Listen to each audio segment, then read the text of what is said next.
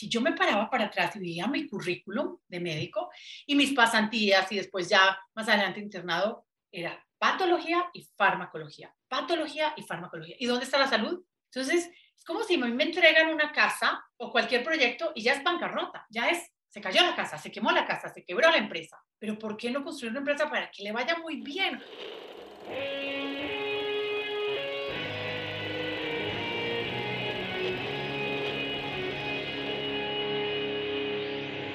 Bienvenidos a Volver al Futuro Podcast, donde platicamos con las mentes que nos impulsan a crear el nuevo paradigma de salud y bienestar, conducido por Víctor Sadia.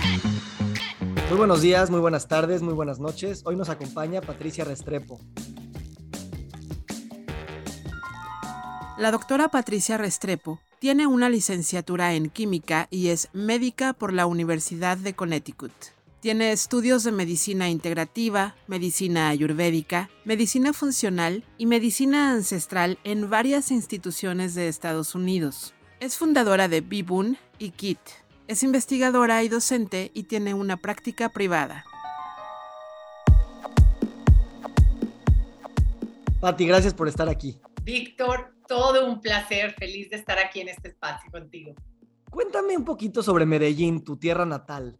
¿Qué es esa ciudad y cómo han sido tu, tu éxodo de alguna manera de ahí? Mira, Medellín, dicen Medellín y se me calienta el corazón, me encanta Medellín, es una ciudad espectacular, en, en parecer, una ciudad de un bosque tropical lleno de gente hermosa, muy calurosa, con una naturaleza desbordante que desafortunadamente pues hemos vivido etapas muy difíciles y estas han sido las que pues me han ayudado a mí a salir de Medellín en dos momentos. La primera fue en la época literalmente la guerra de los carteles de Medellín y de Cali, las bombas, los secuestros, las matanzas, una época muy fuerte. Eh, me voy yo de Medellín muy joven a estudiar. Me fui a estudiar a Filadelfia. Entonces, ya sabes, venía de Medellín de una burbujita deliciosa pues sí con mucha violencia alrededor, pero yo vivía en una burbuja y me voy a estudiar sola a Filadelfia, a una universidad en donde, pues frío, ¿no? En el, norte de Estados Unidos una ciudad húmeda, fría, pues con estos climas invernales que nosotros en Colombia no tenemos estaciones, entonces era la primera vez que yo vivía este clima. Y la verdad es que, pues, eh, venía de un muy buen colegio y fui a una muy buena universidad, pero el nivel de inglés, a pesar de yo venir del colegio, el americano de allá, pues el nivel de inglés era otro nivel.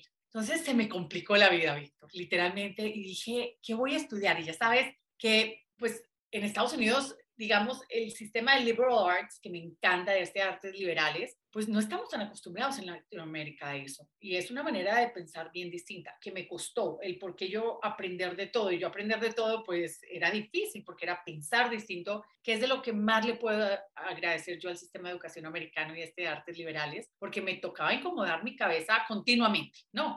Y, y de joven siempre me iba bien en el colegio, porque era buena en las matemáticas, era buena en las ciencias, pues se me hizo, no se me hizo tan retador en las artes liberales sí se me hizo retador, porque era ponerte en el sitio incómodo. Con la diferencia del idioma, estudiando pues en esta parte del este de Estados Unidos, donde había un muy buen nivel académico y un muy buen nivel de idioma, y de mucha literatura, y de mucha filosofía, y de mucho cuestionamiento constante. Entonces, a pesar de eso, la carrera que me enamoró fue esta parte como de jugar. Para mí era jugar a un rompecabezas y esa fue la química orgánica. Era cómo solucionas este rompecabezas, cómo solucionas este Ecuador, esta ecuación. Entonces, pues esa fue la primera salida de Medellín. Y mi segunda salida de Medellín, cuando me regreso a Colombia a validar la carrera medicina, que me quería regresar a Medellín otra vez, porque es una ciudad que te enamora, te engancha, o sea, te atrapa. Y yo ya me quería quedar otra vez allá del todo y resulta que empiezan las FARC a ponerse muy fuerte, empiezan las tomas guerrilleras, las tomas de las torres de electricidad, los secuestros, el paseo millonario, la pesca milagrosa, y fue un, un día en mi consultorio, Víctor, era un lunes, imagínate, lunes en la mañana, 12 citas ese día, el viernes todas confirmadas. Tres personas no llegaron por secuestro ese fin de semana. Tres era impresionante. Y ese mismo día dio la casualidad que alguien entrando a mi edificio donde tenía la oficina, casi la matan porque le iban a robar el carro, por, era una de esas camionetas burbujas que todo el mundo, todos los, eh, las guerrillas querían, y casi le matan a ella o al hijo. Y me tocó ver todo y ese día dije, me voy otra vez. Yo ya, gracias a Dios, tenía papeles en Estados Unidos, había estudiado, pues eh, era graduada de Estados Unidos, entonces me quedaba muy fácil. Pero sí fueron salidas fuertes de una ciudad espectacular. Increíble, ya tendremos que regresar juntos ahí. Sí, eh, delicioso. Y, esto me recuerda a dos cosas. La primera, dices, o sea, te das cuenta de los cárteles, la violencia, y es como esta cosa que nos, que nos recuerda que nosotros estamos muy determinados por las fuerzas sistémicas que tenemos a nuestro alrededor. Que el tema de uno puede tener mucha voluntad o no puede tener voluntad o fuerza de voluntad, y a final de cuentas hay fuerzas sistémicas que nos, que nos llevan. La, la, violencia es una muy fácil de ver, pero también hay otros tipos de violencia social, política, económica, cultural, que nos hacen ser de cierta manera o cambiar de otras maneras que a lo mejor no tenemos muchas opciones, ¿no? Y puede hasta llamarse también como un tema violento. El segundo tema que, quiero tocar, porque dijiste la palabra incomodidad dos veces. Uno, pues te fuiste a, una escuela de otro idioma y a liberal arts, a esta apertura pues temática y, de mundos. Pero también hay, bueno, yo percibo en ti esa, hay un ímpetu en, en, en la Patti muy joven en no tenerle tanto miedo a la incomodidad tanto miedo a, bueno, me voy a salir de donde, de mi casa, literalmente, y voy a ir a otro lugar. ¿De dónde viene esa pulsión tuya de, venga, vamos a explorar? Uy, qué buena pregunta, Víctor. Yo creo que viene de dos lugares. Uno, viene de mi mamá. Mi mamá siempre desde chiquitos era, era, ha sido una fuerza en toda mi familia de, empújate. ¿Qué es lo peor que puede pasar? Vamos, experimentate. ¿Qué es lo peor que puede pasar? No hay nada más grande que tú. Entonces yo creo que eso fue algo que desde chiquita me fue empujando, empujando, empujando de yo sí puedo, yo sí puedo, ¿qué es lo peor que puede pasar? Pues no lo logro y no pasa nada, ¿no? Esta parte de, y de eso de que no hay nada que sea más grande que tú. Tú eres más grande que cualquier dificultad, tú eres más grande que cualquier incomodidad, tú eres más que eso. Entonces, eso creo que fue un factor determinante desde chiquitica, de cosas en el colegio de, no, sí, haz tú la presentación en el escenario. No, sí, lánzate tú. ¿Por qué no? Estás rico. O sea, hazlo. No es más grande que tú, tú eres más grande que eso. Eso. Y los dos fue las dificultades de crecer en Medellín de la violencia, de ver que perdíamos, perdimos amigos, de ver que pues habían casas que explotaban y familias que se perdían. Entonces, el vivir en medio de esta dificultad sí creo que te lleva a centrarte en algo en ti, que tú eres mucho más, ¿no? Y que hay mucho más, que la vida es mucho más que pasar un rato rico, un rato difícil es mucho más que eso. Entonces, se me ha hecho espectacular y te da una gran oportunidad de, de poderte conocer, de poderte experimentar, de creo que una vida mucho más plena, ¿no? Me encanta. Y, y en eso dices, vamos, vamos especialistas, bueno, vamos a empezar este camino académico en la química. ¿Cómo fue esa decisión? No, mira, a ver, te tengo que ser honesta. Crecí siendo la gordita. A ver, en Medellín hay una parte que es una ciudad muy estética, llena de mujeres muy lindas, en donde la estética es un valor muy alto como sociedad y vengo de una familia muy de, esos valores. Entonces yo era la gordita de mi familia. ¿Y lo que es crecer llena de mujeres en donde el tema, ay, qué pesar y tú tan gordita, ay, qué pesar, María Potranquita, horrible. O sea, obviamente transportándome a esa edad, que hoy en día lo agradezco. Y vengo, o sea, mi mamá tiene una familia con 15 hermanos, una familia enorme, típica familia paisa de Medellín, así nos dicen, en donde pues el valor es la estética y el cómo te ves, ¿verdad? Y esto de estar gordita no está bonito. Y es interesante porque eso, era lo que le dábamos el énfasis. Pero mi problema de raíz es que a los 14 años yo fui diagnosticada con diabetes. Mis abuelos diabéticos y mis dos abuelas insulinodependientes. Entonces yo crecí en casas llenas de agujas entonces, este interés por la química también tenía un interés muy visceral de, upale, yo tengo que solucionar eso porque yo no quiero terminar inyectándome varias veces al día, chuzándome varias veces al día, como mis abuelas. Era pánico lo que yo sentía de pensar de que era algo así. Y entonces yo dije, pues la ciencia me va a ayudar a solucionar. En mi cabeza muy ingenua, muy de una niña de 16, 17 años buscando solucionar este tema, pues dije, esto me hace sentido, ¿no? Por acá debe, debo encontrar algo. Porque vengo de familia de médicos también, mi abuelo médicos, varios tíos médicos, y empiezo yo a ser paciente a los 14 años por todos estos temas de, de mi diabetes y de las crisis hipoglicémicas que me daban, que terminaba desmayada y terminé en varios hospitales, en salas de urgencias, en pueblitos, o sea, pueblitos caribeños que ni te imaginas, ¿verdad? Y la solución era, no, no hay nada para hacer, hay que esperar a que seas diabética, hay que esperar a que ya necesites insulina. Y a mí eso no me, o sea, obviamente como niño dices, no, y claro, estás en la juventud, piensas, pues yo soy invencible, yo voy a poder, pero sí había este tema de mucha curiosidad de cómo iba a solucionar. Yo tenía casi que una certeza interna que yo lo iba a solucionar, ¿no? Nunca te lo hubiera dicho, yo lo voy a solucionar, pero adentro, adentro, yo decía, esto, esto tiene que tener solución. Pero en lo que me resonaban las paredes médicas era, hay que esperar a que ya necesites insulina. Entonces eso me lleva a esta curiosidad de la química y a, y a, este descubrimiento y me enamoré. O sea, fueron cinco años donde me clavé y me hice la tesis en la estructura de las drogas del sulfuro y era feliz, o sea, yo era feliz metida en eso. Y a la par pude negociar con la universidad de hacer algunas horas de investigación en el campo. Yo no soy de laboratorio, aunque me encanta y me puedo meter y me fascina, pero a mí me encanta la gente, ¿no? Y entonces negocié haciendo algunas horas de investigación en el campo y me puse a trabajar en las noches. Me iba a trabajar con Reebok, la Universidad de Reebok. En ese entonces había toda una universidad de la fisiología del ejercicio, del deporte. Entonces, hacía horas de investigación en cómo impactaba el deporte en ciertas cosas. Entonces, en esa época era la investigación del, de la escalera de Reebok, el step y el slide, y entonces hacíamos investigación y medíamos parámetros en las personas y la la. Entonces, era como horas de estudio, de investigación que me las validaban para acá.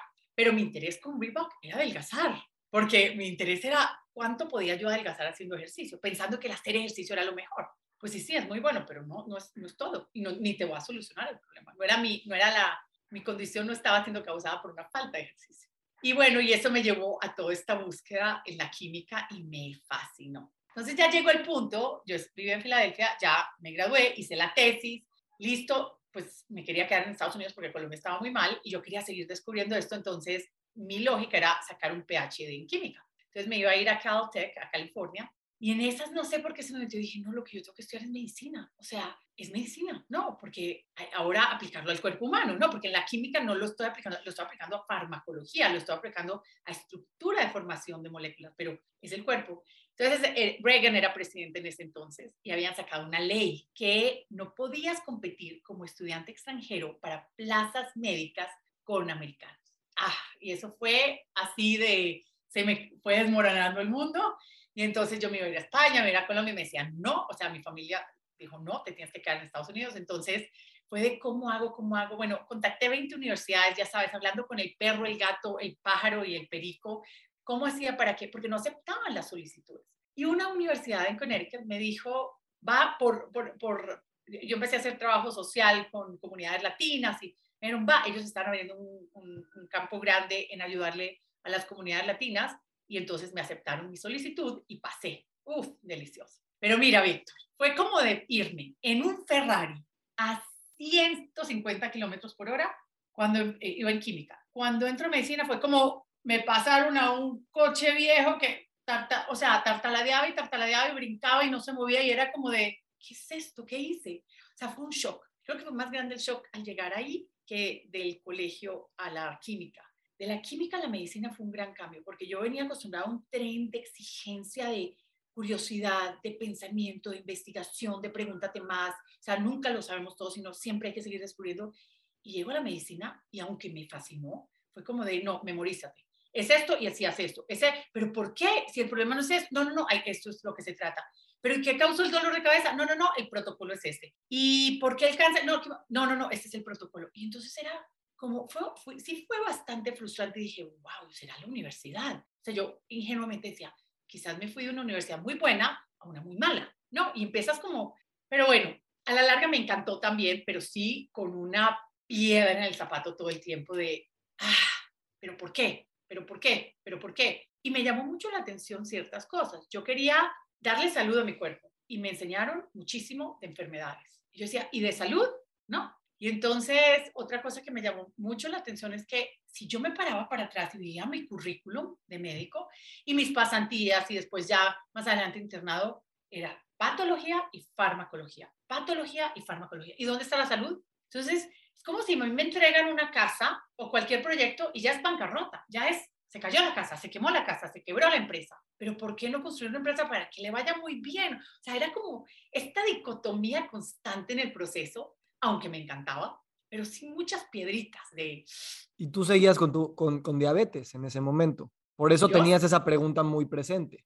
100%. O sea, yo fui mi primer caso de, no, acá me tengo que poner curiosa porque esto no va, o sea, acá no me están dando herramientas para solucionar, me están dando herramientas para manejar un problema. Entonces, en mi mente de niña es muy distinto yo manejar un problema, yo solucionar un problema. Manejar un problema, por ende, lo mantengo. Una solución de problema, el problema se me va. Ya, y eso nunca me abandonó durante el proceso. O sea, me encantaba, me encantó descubrir del cuerpo humano, aprender. Creo que la medicina alopática es maravillosa para temas puntuales, agudos, urgencias. No hay nada mejor. Eh, creo que es la mejor herramienta que hemos desarrollado para, para ese tipo de temas. Pero ya cuando se venía mi caso, yo quería, estaba muy joven, no tenía por qué ya darme la sentencia que insulino dependiente, que fue lo que pasó ya al final de la carrera. En el internado ya llegó ya el momento de insulino dependiente, momento de empezar a inyectarme insulina. O momento de meterme a uno de los experimentos de hoy en día el glucofagio, la metformina. Pero era un experimento. Yo voy a experimentar con este fármaco una molécula creada por un ser humano que mi cuerpo no tiene un déficit de, no me hacía sentido con mi cabeza de químico.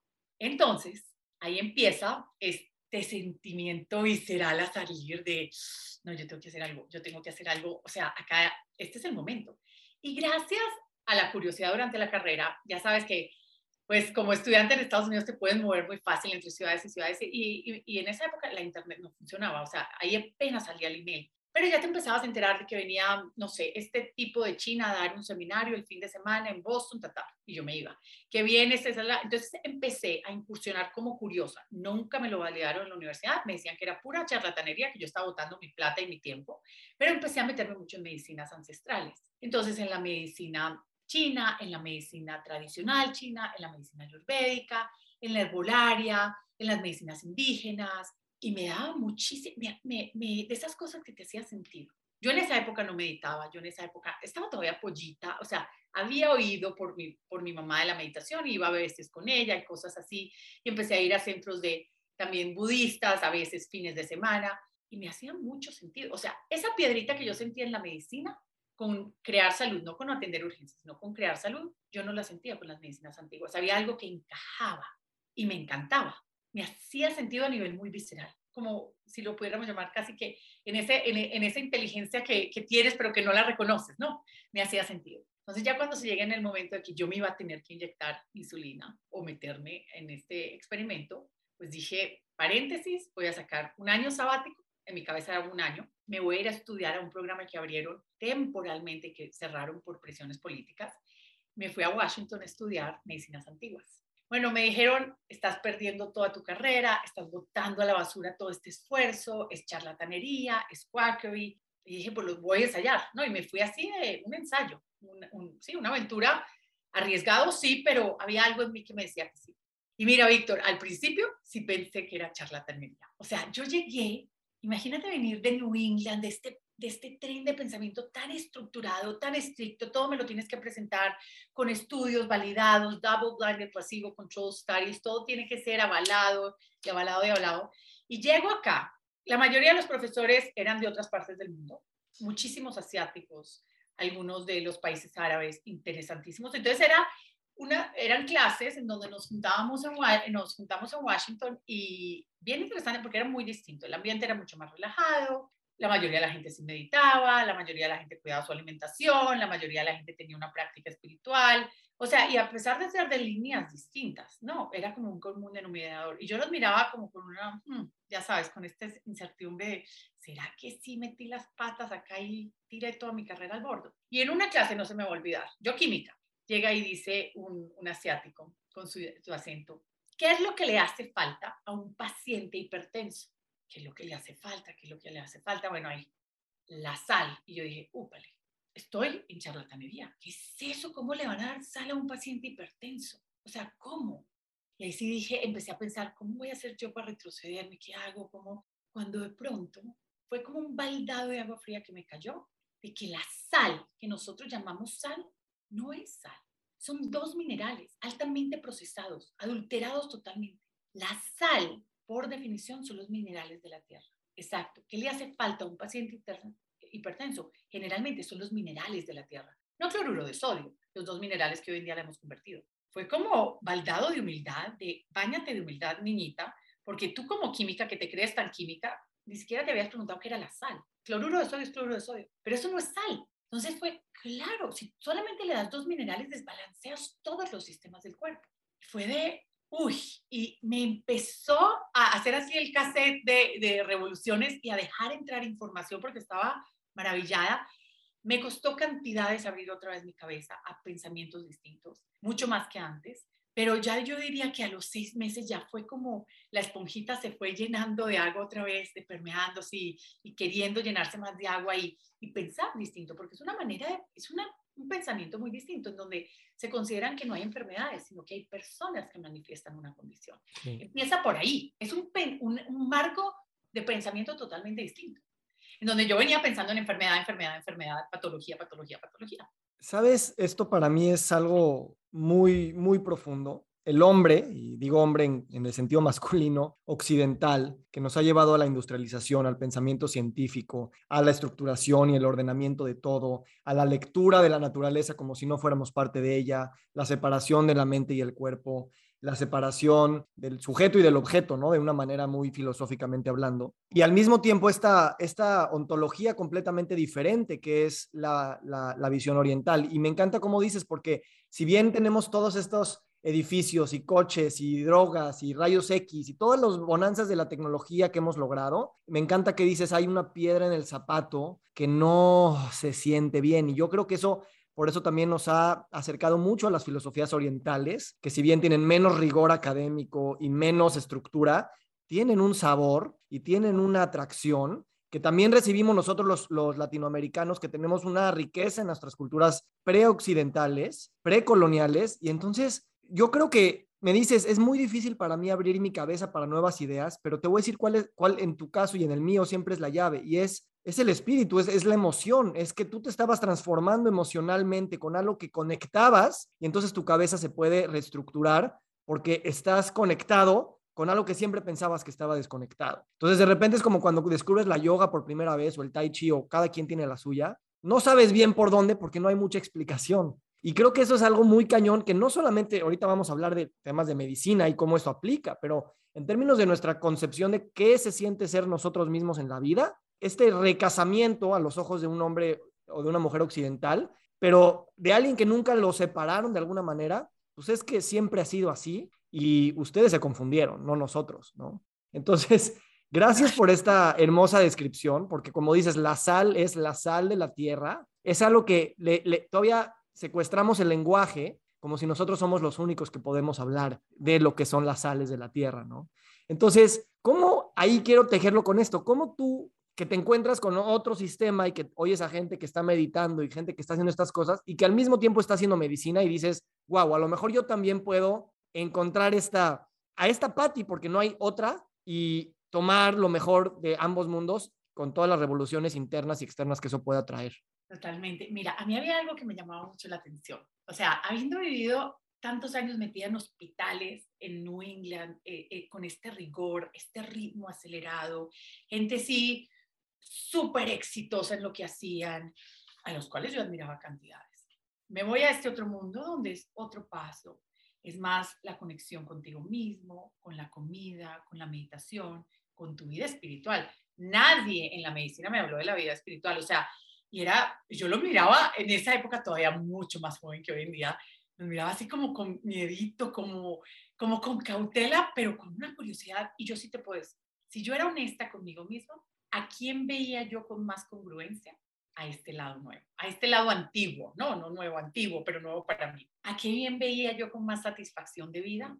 A este lado antiguo. ¿A quién veía yo con mayor salud en sus cuerpos? A este lado antiguo.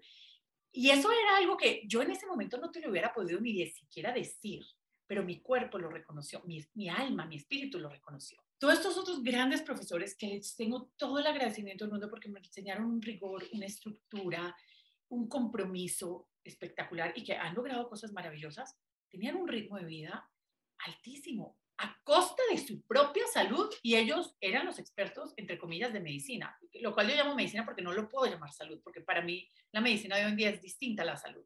Entonces, sí, muchísimos logros académicos, muchísimos logros profesionales, pero una calidad de vida de ellos mucho menor, con una calidad de salud de sus cuerpos mucho menor, con casi todos ellos tomando múltiples fármacos. Y me llamó mucho la atención que en estos otros profesores el uso de fármacos era rarísimo, porque tuve muchas conversaciones con ellos. Y el uso de fármacos era algo que se consideraba como una etapa mucho más adelante en el camino antes de explorar muchas otras opciones. Y que la salud era mucho más que un tema solamente físico. Entonces, eran muchísimos antagonismos y muchísimas dicotomías que yo veía. Yo decía, ¿de cuál quiero ser? ¿Cuál me hace más sentido a un nivel muy visceral, muy celular, ni siquiera tan intelectual, porque decíamos, las emociones, las, decisiones las tomamos con la emoción, ¿verdad? Es, es, algo que nos podemos creer muy intelectuales, muy civilizados, muy avanzados, pero es un tema visceral. Y esto fue después de ese baldado de agua de humildad, de la sal y de la hipertensión y de los minerales, fue, wow, estoy anonadada con esta sabiduría porque era un tema de sabidurías ancestrales. Acá nadie se está adueñando de la información. No es el doctor ta, ta, ta que dice, no, acá es nuestros ancestros y que se han pasado de civilización, de generación a generación a generación. Y es gracias a la tierra, gracias a la observación, gracias a la naturaleza, gracias al viento, gracias al sol. Y era, antes si yo, yo no hubiera podido decir estas palabras, hoy en día cada vez le tengo más respeto y admiración a eso y agradecimiento a nuestros ancestros que pudieron tomarse el tiempo de observar, de ver, de aprender. Entonces, casi que fue un tema de, sí, lo que hoy en día nos gastamos millones de dólares en hacer estos estudios controlados, con placebos, con controles, que se requiere inversiones grandísimas. Anteriormente, con la observación, el tiempo en la naturaleza y la intuición, lo aceptábamos. Hoy en día no, hoy en día es un tema, este, este, este batalla constante con eso. Entonces era casi que trabajar con la naturaleza versus trabajar contra la naturaleza, en cierto modo. Porque no, yo creo, y aunque el diccionario no lo acepta así, yo creo que nosotros sí somos parte de la naturaleza. Aunque en el diccionario nos separan de la naturaleza. Que me quedé aterrada cuando vi eso porque no lo podía, como que esto me hace sentido visceral, esto me hace sentido casi que celular en mi cuerpo animal, ¿no? Sí. Entonces, eh y me cambió tanto la vida a mí, Víctor, que ya una vez que dejé entrar esta información, me regresó muchísimo a mis, mis aprendizajes de la química y a la experimentación con la química. Y en menos de un año reversé mi diabetes 100%. La insulina de manejarse en los 18, 20, empezó a manejarse en 4, 5 consistentemente sin ya ningún pico insulínico, ya hiper o hipo. La hemoglobina glicosilada me bajó a menos de 5.3 después de tenerla casi en 6, 6.1, 6.2, consistentemente, sin un solo fármaco, sin una sola inyección, respetando mi cuerpo. Y eso para mí fue como prender la luz, que yo no sabía que había luz acá. Esto de que dices de que el hombre está separado de la naturaleza sí es algo muy del, de la cultura occidental. Lo puedes pensar desde la revolución científica cartesiana, del, del renacimiento. el hombre está separado de todas esas cosas. Y desde la Biblia, ¿no? Desde la Biblia de judeocristiana islámica, de tú estás por encima de la naturaleza y tienes que controlar y someter la naturaleza a tus necesidades. Entonces, es, es de alguna manera triste cuando, o sea, nosotros vemos a los árboles y decimos, ah, pues está el árbol, a ver de qué me puede servir, que, que realmente los árboles son nuestros pulmones de alguna manera, ¿no? Y hay mil, mil metáforas, así como mil realidades, ¿no? De hecho, te quería tocar el tema, y ahorita es buen momento, del tema de la microbiota, ¿no? O sea, tenemos una simbiosis, somos mucho más bacterias y hongos de lo que somos células humanas, no con este paradigma de que tenemos que controlar también a las bacterias y los hongos, este, es esta manera de separación y de dominación que pues no, no, no, no, no, está jalando en muchas perspectivas, pero ya nos estamos dando cuenta que el mismo sistema, si lo contemplas en el, en, el, en el grande, en el, en, el, en el sistema especie, a nivel especie, este, o a nivel interespecie, no está, no, no, no está siendo sustentable, ¿no? Entonces, creo que también ahí es esa parte de que con la, ahí cuando dejas de observarlo porque crees que te lo llevas al laboratorio. Tú dices, me gusta el laboratorio, pero me gusta la gente. Tienes que estar haciendo las dos cosas, porque los laboratorios también son eh, cosas artificiales que nosotros creamos. ¿En qué momento te vas a encontrar a un paciente en un laboratorio controlado con todo lo que hay para poder probar un fármaco? No existe. El paciente está metido en una, en una selva, ¿no? Entonces, ¿cómo ha jugado contigo esta idea de, de lo que es, digamos, artificial y natural, que también es una línea delgada? En que también tú tienes que irte definiendo tus propias filosofías y tus propias prácticas, eh, más allá de los cánones que puedas estar leyendo. Y cómo eso ha evolucionado, obviamente, a ti como persona y como profesional, y que van de la mano siempre. Totalmente. Mira, esto de artificial, natural, de la microbiota, de que somos más bichos que seres humanos, de el querer controlar todo. Yo creo que mi caminar en eso ha sido interesante porque en algún momento en mi carrera, o sea, y, obviamente mi carrera tiene etapas bien distintas, ¿no? De evolución. Cuando estaba metida 100% en la alopatía es, tú controlas, tú sabes más, tú manejas el cuerpo, tú manejas el bicho, tú controlas esto, tú microadministras el cuerpo, ¿verdad? Cuando das un paso atrás, empieza mi carrera de evolución propia de mis procesos de sanación, que hoy en día, imagínate, en, eh, la semana pasada estaba en Phoenix con varios científicos, estaban presentando varios reportes de las investigaciones de este año, que me fascina, o sea, desde esas partes. Uno de los reportes que presentaron es que hoy en día hay un reconocimiento que las células, así como tienen un mecanismo de degeneración, tienen un mecanismo, te lo voy a decir en, en español, perdón, salugenesis, o sea, de, de generación de salud. Y es un mecanismo que nosotros activamente bloqueamos muy joven de crear salud, porque esto me hacía sentido, porque la química de la naturaleza con la que evolucionamos es la que la química de mi cuerpo reconoce versus la química sintética. Entonces yo diría, la química de la, naturaleza sería eso natural. La química sintética, lo que nosotros hacemos, sería lo artificial. Entonces mi cuerpo no puede reaccionar igual como un organismo primitivo, poniéndolo muy sencillo, a un ingrediente que conozco toda la vida a un ingrediente que no conozco toda la vida, que es nuevo. Por mecanismos de acción son totalmente distintas la manera como recibo estos dos tipos de, de moléculas. Entonces, en este momento que yo empiezo a tener esta transformación, que es reverso mi insulinoresistencia, reverso mi diabetes, fue, wow, hay algo en el cuerpo muy sabio, porque yo no microadministré mi insulina, yo no microadministré mi glucosa, yo no microadministré mi colesterol, yo no microadministré mis triglicéridos, yo no microadministré mi presión arterial. Fue como todo lo contrario, fue mucho más fácil que lo que yo hacía con mis pacientes. Fue dar un paso atrás y dejar que el cuerpo hiciera lo que sabía hacer, enfocándome en el ambiente, con lo que empezamos a hablar. Somos dependientes de nuestro ambiente, yo no me puedo aislar de mi ambiente. Entonces, en gran parte, mi ambiente es lo que como, en gran parte mi ambiente es lo que pienso, en gran parte mi ambiente también es la información que le estaba dando mi cerebro porque yo venía dando la información de microadministración, microadministración, microadministración, en donde eso me lleva a que pues somos mucho más que mecanismos que controlo. Y entonces acá en este reconocimiento hoy en día de los bichos, pues es que somos uno con los bichos. Yo no me puedo aislar de los bichos. Y esto de que anteriormente pensábamos que bacteria, mátala porque es un enemigo. No, no son nuestros enemigos.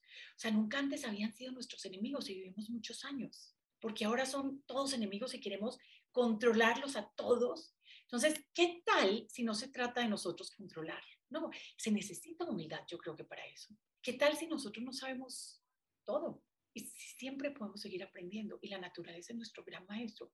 Y creo que nuestro cuerpo es parte de esa naturaleza. Y yo creo que nuestro cuerpo es un gran maestro y es supremamente sabio. Entonces es más de armonizar, balancear, convivir y esta parte de los bichos, úpale, ¿cómo, cómo, cómo hay, adversidad en el mundo con esto? Porque, pues no, matémoslos, no, no, no, no, vayámonos a la guerra. Entonces, con muchos de mis estudiantes es, ¿qué tal si no se trata de pelear, sino de negociar, de conciliar? Y juntos llegamos a un mucho mejor resultado. Y yo creo que en el cuerpo humano también se trata de eso. O sea, en la gran mayoría de los casos, puede que hayan excepciones, como todo, ¿no? Más creo que uf, esos bichos los necesitamos a nuestro favor, no en contra de nosotros. O más bien nos, conviene más a nosotros alinearnos, aliarnos a ellos en vez de estar peleando con ellos. Las peleas salen caras. Correcto. Otro, otra cosa que dices es enfocarnos en el ambiente y, ver que nuestros pensamientos también son parte de ese ambiente de alguna manera. Y ayer escuchaba a, Yuval Harari, el, que escribió Sapiens, eh, le, ah, preguntaban, ¿por, qué, ¿por qué meditas? ¿no? Y dices que yo salí de Oxford y, sabía mil cosas y luego me di cuenta que ni siquiera podía estar cinco segundos sin controlar mis propios pensamientos, ¿no? Entonces esa es la primera lección de humildad a la que tú mencionas. Y entonces creo que también ahí va algo muy importante, porque así como tenemos o estamos trabajando en el ambiente y ya sabemos que sistémicamente pues nos estamos también enfermando con lo que nos venden, los fármacos, los alimentos, etcétera. No, obviamente eso lo, tenemos que, que, ir hacia eso y ahorita podemos hablar, pero también de qué manera estamos interpretando estas cosas, qué son las ideas que nos estamos poniendo en la cabeza respecto de esto, qué lenguajes estamos usando para describir las cosas. Cuando dices, cuando hay guerra, cuando es buenos contra malos, esos son lecturas de las cosas que de alguna manera también tienen un impacto orgánico directamente en el cuerpo y orgánico en el sentido del bienestar social. La pregunta aquí es, ¿cómo? Y, tal vez lo hago un poquito en el contexto de tus hijos, porque ya hablamos mucho de, de Patty cuando estaba enferma desde una edad muy temprana, de alguna manera atípica, le dijeron, espérate, no te puedes ahorita medicar porque te va a dar más adelante y no tienes nada que hacer. Que tú siempre te quedaste con esa idea de, siempre puedo estar en salud y creo que de ahí llegó esa, no solo esa curiosidad, sino ese ímpetu tú por, por decir, qué increíble todo lo que me enseñan en química y en medicina, pero la piedrita sigue ahí y el bienestar no, no ha llegado. Es una pregunta larga, me estás haciendo hablar mucho porque me, emocionas, pero el punto es este, llegas a, llegas a las medicinas ancestrales y a la filosofía eh, ancestral y reconcibe la manera en la que Patty se siente a sí misma en el mundo. ¿Cómo esto lo puedes llegar a tú a transmitir a, tus hijos que crecen otra vez en este sistema industrializado, en este sistema pues, de Estados Unidos y estás en, en, pues, en la cuna de muchas de estas cosas y al mismo tiempo tú tienes toda esta riqueza de decir, esta es otra forma de sentir lo que tú es vivir en esta vida, ¿no? Entonces, regresando a los pensamientos, ¿cómo podemos cambiar esos lenguajes y esos pensamientos o, a edades tempranas, por así decirlo, pensando en el futuro de las siguientes generaciones, eh, viviendo en este lugar, pero abiertos a otras maneras de sentir de lo que se puede sentir ser un ser vivo con estas otras concepciones menos separadoras. Víctor, me tocaste mi otra pasión, que es la educación de los niños. Oh, mira, lo tenía muy claro yo. A ver, cuando queda un embarazo de mellizos, o sea, embarazo gemelar, que es considerado de alto riesgo. Embarazo de ex diabética es considerado de alto riesgo o habiendo sido diabética. Y embarazo de mayor de 35 es considerado de alto riesgo. O sea, tenía tres guamis para ser alto riesgo. Me entra sustico, te tengo que admitir.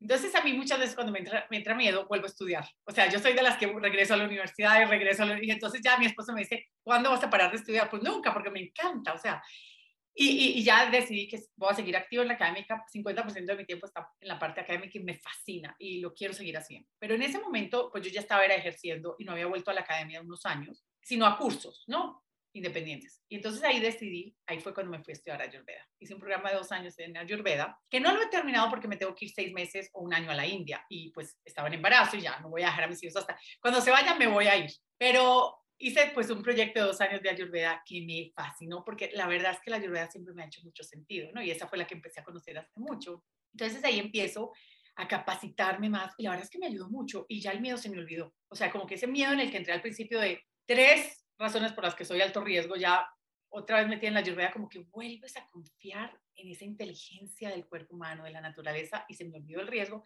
y tuve un embarazo perfecto. Llegué a cinco días antes de la fecha de término, o sea, increíble. Gemelar nacieron espectaculares, gracias a Dios tengo dos niños perfectos, muy llenos de vida y de salud, que nunca en su vida han necesitado un fármaco, nunca se han tomado un antibiótico, un antihistamínico, gracias a Dios. También hemos tenido mucha suerte. O sea, se han tenido cositas de lesiones. Y algún día te contaré de otro tema en otro momento que ya volví a la academia por siempre, que fue por uno de mis hijos también, por un golpe que tuvo cerebral. Y está perfecto. Pero en ese momento, cuando yo tengo a mis hijos, fue como de aplico todo este conocimiento e intuición también, porque yo creo que hay una parte que nosotros en esta parte occidental no estamos tan, tan conectados con esa parte intuitiva con la que ya venimos, ¿no? Venimos con una acumulación de sabidurías ancestrales en este cuerpo. Y cada vez creo que estoy más convencida de eso. Y, viendo y observando, ya este cuerpo, pues nosotros no le hemos dicho cada cuánto late el corazón. El cuerpo lo sabe hacer. Entonces hay muchas cosas que el cuerpo sabe hacer. Entonces desde chiquitos he tratado yo de hacer dos cosas. Uno, dar el ejemplo, que creo que es lo más importante, eso sí nunca se me va a olvidar de un profesor psiquiatra que tuve, que siempre nuestros hijos se van a olvidar de lo que les decimos, pero nunca se van a olvidar de lo que hacemos. Entonces, he tratado yo, como mamá, como mujer, como familia, de dar el ejemplo, o sea, de que yo cuido mi cuerpo, de que yo confío en mi cuerpo, de que yo tengo un cuerpo maravilloso con el que vine, que voy a escuchar, respetar, conocer y apoyar. Y Dos, lo otro que he hecho es dado educación desde chiquitos, de cómo funciona tu cuerpo y qué herramientas hay para fortalecer el cuerpo y de que el cuerpo es una máquina muy sabia. Entonces, todo esto que yo le digo a mis pacientes y a mis estudiantes, vengo diciéndoselo a mis hijos y lo llevamos a una parte muy práctica de hoy vamos a comer esto y yo elijo comer esto porque esto y esto y yo elijo hacer esto porque esto y cuando tienes el primer síntoma de gripa, ¿qué es lo que haces? La gripa no es mala, es tu cuerpo está pasando por una etapa y entonces siempre con el digamos, tratándoles de ellos de despertar la curiosidad de ellos con su mismo cuerpo, de construir una relación de ellos con su mismo cuerpo, porque creo que no hay nadie más que conozca nuestros cuerpos mejor que nosotros mismos, que eso es algo que también en nuestro sistema occidental, pues no, alguien más sabe más de tu cuerpo que tú y alguien va a decidir por tu cuerpo, no tú. Y eso también hace mucho ruido, de que tú vas al médico una vez al año a una consulta bueno, depende de dónde estés, en Estados Unidos era hasta de 15 minutos, no, de 15 o 20 o 30 o una hora, y esa persona te va a decir qué hacer y las decisiones pueden repercutir en el resto de tu vida. Pero espérate, pero esa persona no vive contigo, ni te conoce todos los días, ni conoce tu ambiente, ni, ¿verdad? Entonces, quiero cultivar en ellos esta relación de ellos con su propio cuerpo y que ellos puedan elegir y que con información y educación, no, y conocimiento de su cuerpo. Entonces, creo que ese ha sido algo que he tratado de hacer desde chiquitos, de pasarle esto y de tener muy presente de que yo soy la que estoy dando el ejemplo acá. O sea, mi esposo y yo somos los que estamos dando el ejemplo, entonces, de que haya congruencia también. Entonces, creo que parte de esta educación de cómo manejar nuestro cuerpo es más importante que muchas otras cosas que, que nos educan. Tenemos un solo cuerpo para toda la vida. No hay cambios, no hay devoluciones, no hay quejas, no hay reemplazos. Uno, no lo queremos quedar bien, no lo queremos conocer. Nuestra calidad de vida depende de la calidad de mi cuerpo, al menos en esta tierra como la conocemos, ¿no? En este campo terrenal. Entonces, creo que, uff, sí he tratado de hacer eso con mis hijos y es más, en parte de los proyectos educativos que tengo de ya profesionales de hace mucho tiempo, es parte de lo, de lo que tratamos de, de conscientemente hacer, de que hay elecciones y cada elección viene con una consecuencia, sea positiva, sea negativa. Nadie más va a tener el beneficio o el maleficio de nuestras decisiones que nosotros mismos. Entonces no te interesa conocerlas, no te interesa adueñarte. Y sabes que de hecho te escuché en una entrevista platicar un poco la historia de tu, de tu hijo con, con el golpe y yo lo que te quería preguntar es, o sea, ¿cómo, ¿cómo ayuda y cómo despierta esa curiosidad para poderlo ayudar cuando te dicen, está bien, está bien, está bien, pero tú sabes que no es el mismo? ¿Cómo ayuda a estar tan cerca de tu hijo y también cómo perjudica estar tan cerca con tantas emociones que tienes por cuidarlo? Y lo pregunto más en el contexto de si, sabes, en este podcast hablamos, nos atrevemos y nos, con mucha humildad y respeto, pero también con mucha ambición y con cabeza de soñadores, cómo avanzar los paradigmas hacia adelante o sea, estamos pensando que así como nos aproximamos a nuestros hijos, que, o sea, es algo completamente instintivo, intuitivo el cuidar. Pues el mundo, nosotros estamos intrínsecamente ligados a él. Ya dimos el ejemplo de la naturaleza, el ejemplo de la microbiota, el ejemplo de los, de los bichos. Somos eso y la misma cosa. También ellos son nuestros hijos y nosotros somos los hijos de eso. Entonces, esa emoción que al mismo tiempo es difícil porque incluye posibilidad de sufrimiento y posibilidad de muerte, al mismo tiempo también es el motor para la regeneración, para el cuidado, para el amor y también para el aceptar que no podemos por siempre controlar todo. Y pues tal vez es como dices, armonizar hasta donde se pueda y celebrar también la pausa, el, respeto por lo que ya es, independientemente de nuestra voluntad. Si me permites ponerlo en términos tan, pues un poquito, un poquito mesiánicos, sin, sin querer, ¿no? Totalmente, totalmente. Sí, y con los hijos hay, hay parte de uno de los procesos es ese reconocimiento de que pues no son nuestros, ¿no? Y, y, no soy yo. Más creo que como padres no hay nada, yo a nada le tenía más miedo, le tenido más miedo que le pase algo a uno de mis hijos, ¿no? Es como de, y cuando le pasó era como una nube que no se iba y, y me dolía hasta la piel del miedo que yo sentía. Entonces te toca aceptar y te toca, creo que todos hacemos lo mejor con lo que tenemos en ese momento. Entonces una cosa una parte fue la parte aguda, los, las semanas agudas y los meses agudos, pero ya después de que pasa esa etapa aguda de hospitales, de transferencia de hospitales, de intervenciones, de, y ya, ya, ya salimos y ya todo está bien y tú ves que tu hijo no, no es el mismo y tú ves que tu hijo pues tiene tics que antes no tenía y tu hijo tiene problemas de aprendizaje que antes no tenía, dices, bueno, vamos a llevarlo de un neurólogo. No está perfecto, todos los encefalogramas perfectos, ocho neurólogos, todo perfecto.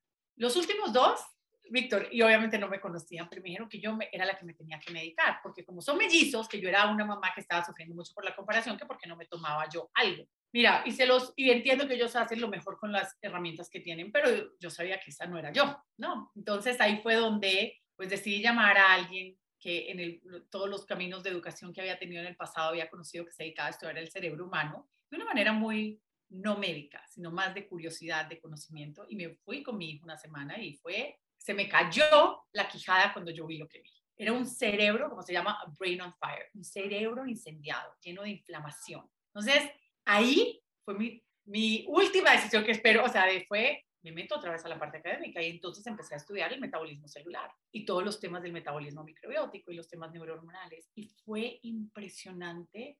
O sea, lo que yo vi con ese hijo en menos de tres, cuatro meses, reversarse los temas neurológicos que el niño estaba teniendo y los temas de aprendizaje fue impactante. Y yo no podía creer. Y otra vez fue como esta reconfirmación. Es que el cuerpo es la naturaleza y la naturaleza es parte del cuerpo. Fue como el cuerpo sí está hecho para estar sano. Y hay que mirar el ambiente, porque pues ningún animal puede vivir fuera de su hábitat. Mi hijo, al, atender los temas que estaban manteniendo la inflamación celular cerebral, fue como así, un 99% mejor.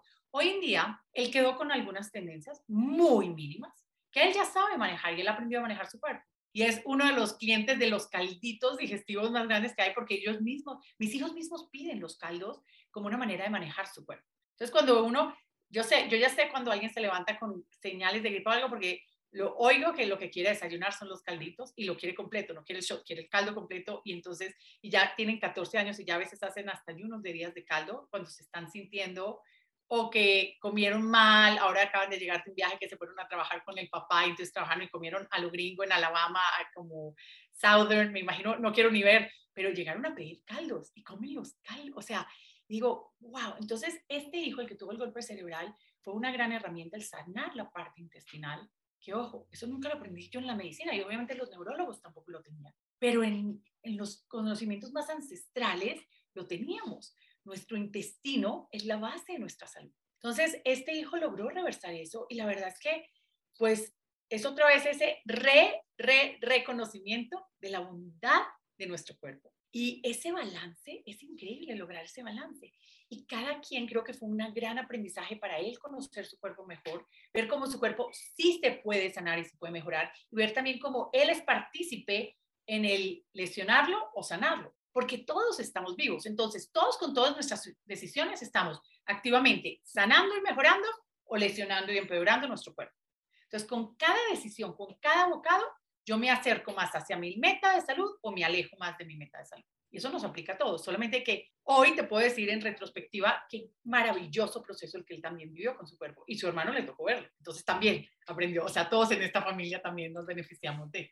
Gracias. Y para ir cerrando, me gustaría preguntarte esto. A los ojos, dos preguntas más. La primera, a los ojos de tus hijos, ¿no? Es difícil ponernos a los ojos de ellos, pero que tienen a esta mamá no convencional de alguna manera eh, y están yendo a una escuela y a un sistema, ¿cómo ellos ven estas contradicciones que hay en el sistema alrededor, en la cultura, en la manera de producir, en la manera de comprar, en la manera de, alimentarse? ¿Y cómo, cómo crecer sin una idea precisamente de buenos contra malos, de estos cuates nos quieren enfermar? Eh, o sea, no, yo no, no creo que el activismo del futuro es un activismo de, de derrocar y de revolucionar a golpes, sino de despertar otras narrativas. Y me pregunto cómo los hijos que ven que nosotros estamos viviendo esas contradicciones y no tampoco sabemos qué hacer y a veces culpamos y a veces nos victimizamos y a veces sacamos las armas, pero que no sé si queremos dejarle eso a nuestros hijos. ¿Cómo, cómo es en tu caso esta narrativa y cómo los ves a sus ojos de pues, vivir con estas contradicciones que son inherentes? Totalmente. Mira, hasta mis hijos son los que me llaman a mí la atención a veces en incongruencias mías. Porque yo fui formada muy convencionalmente, ¿no? Muy convencionalmente. Creo que mis hijos están siendo formados de esta manera más alternativa y, y es más, los, los acabamos de sacar del sistema académico convencional. Nos fuimos con una ruta después de la pandemia totalmente alternativa y estamos haciendo una educación personalizada, ya que cada uno según sus intereses, pero conviven con el mundo, van y juegan tenis en, en, la academia, o sea, hacen muchas cosas con el mundo y desde chiquitos ellos siempre me han dicho con amiguitos que los ven enfermos, que siguen, que están todos los días tomando otra medicina nueva o que los tienen en decía, mami, pero diles, ayúdales, mami, pero mira, o sea, y entonces, pues sí tratan ellos de, de, tratar de ayudar y me dicen a mí que les ayude y, y pudieran si tuvieran un ambiente distinto. Y, y, una de las cosas que a mí me llamó, estaban mucho más chiquitos y una vez necesitaba yo una firma de, de estatura, de edad, de peso para ingresar a una academia. Entonces lo tenía que firmar una pediatra, yo no soy pediatra y no podía ser la mamá.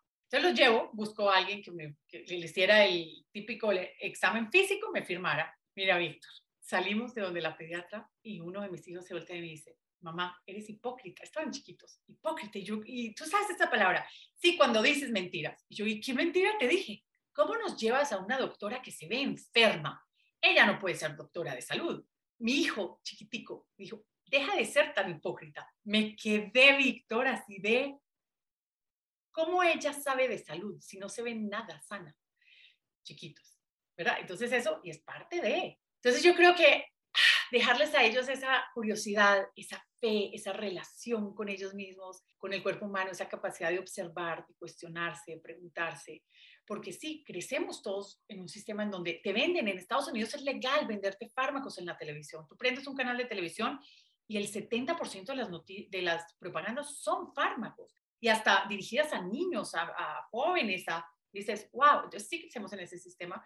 Más lo que he hecho es volverlo tema de conversación en la casa. ¿Tú por qué crees? Y preguntarnos y, y tratar de explorar en ese sentido, porque yo creo que yo también me equivoco mucho, ¿no? Y es como, bueno, mis hijos sí que me muestran, ¿no? Los hijos después empiezan a ser, digamos, esos buenos eh, mentores y buenos profesores para nosotros. Pero el dejarles a ellos esa curiosidad esa, y esa relación con el cuerpo humano, con la naturaleza, esa capacidad de observar, ¿no?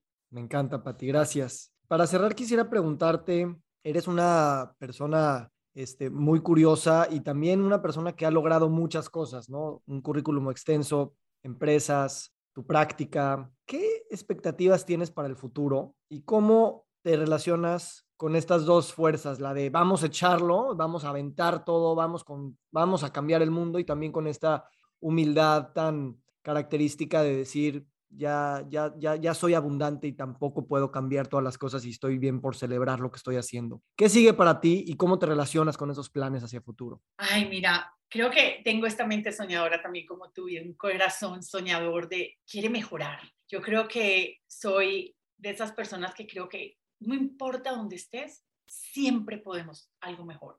No importa si ya tienes diabetes, no importa si no tienes opciones de gastar en la comida orgánica, no importa, siempre hay algo más que podemos hacer. Entonces, y eso me ha llevado a mí, pues como empecé desde tan joven en este proceso de, me encanta la gente y me encanta, creo que todos podemos sí añadirle más vida a nuestra vida, más calidad de vida.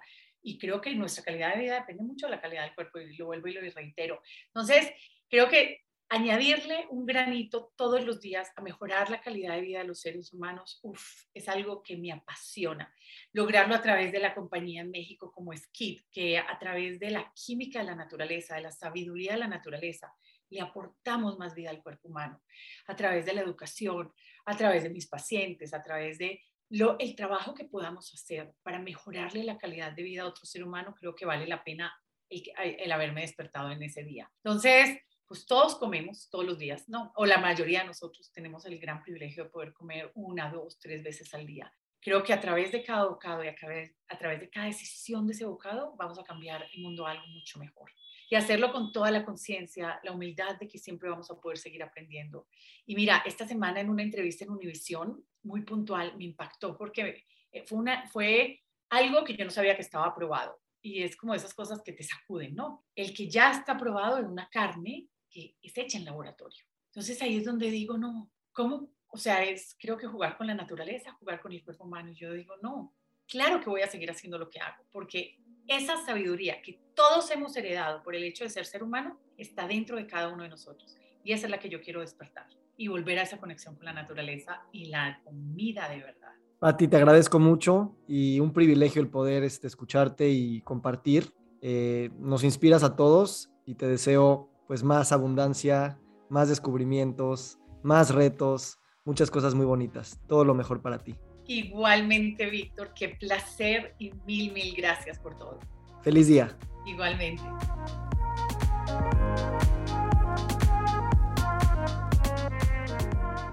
Nos encantaría recibir tu retroalimentación de estos podcasts para continuar generando contenidos que te sean útiles e interesantes. Si puedes, déjanos un comentario en la página web victorsaadia.com.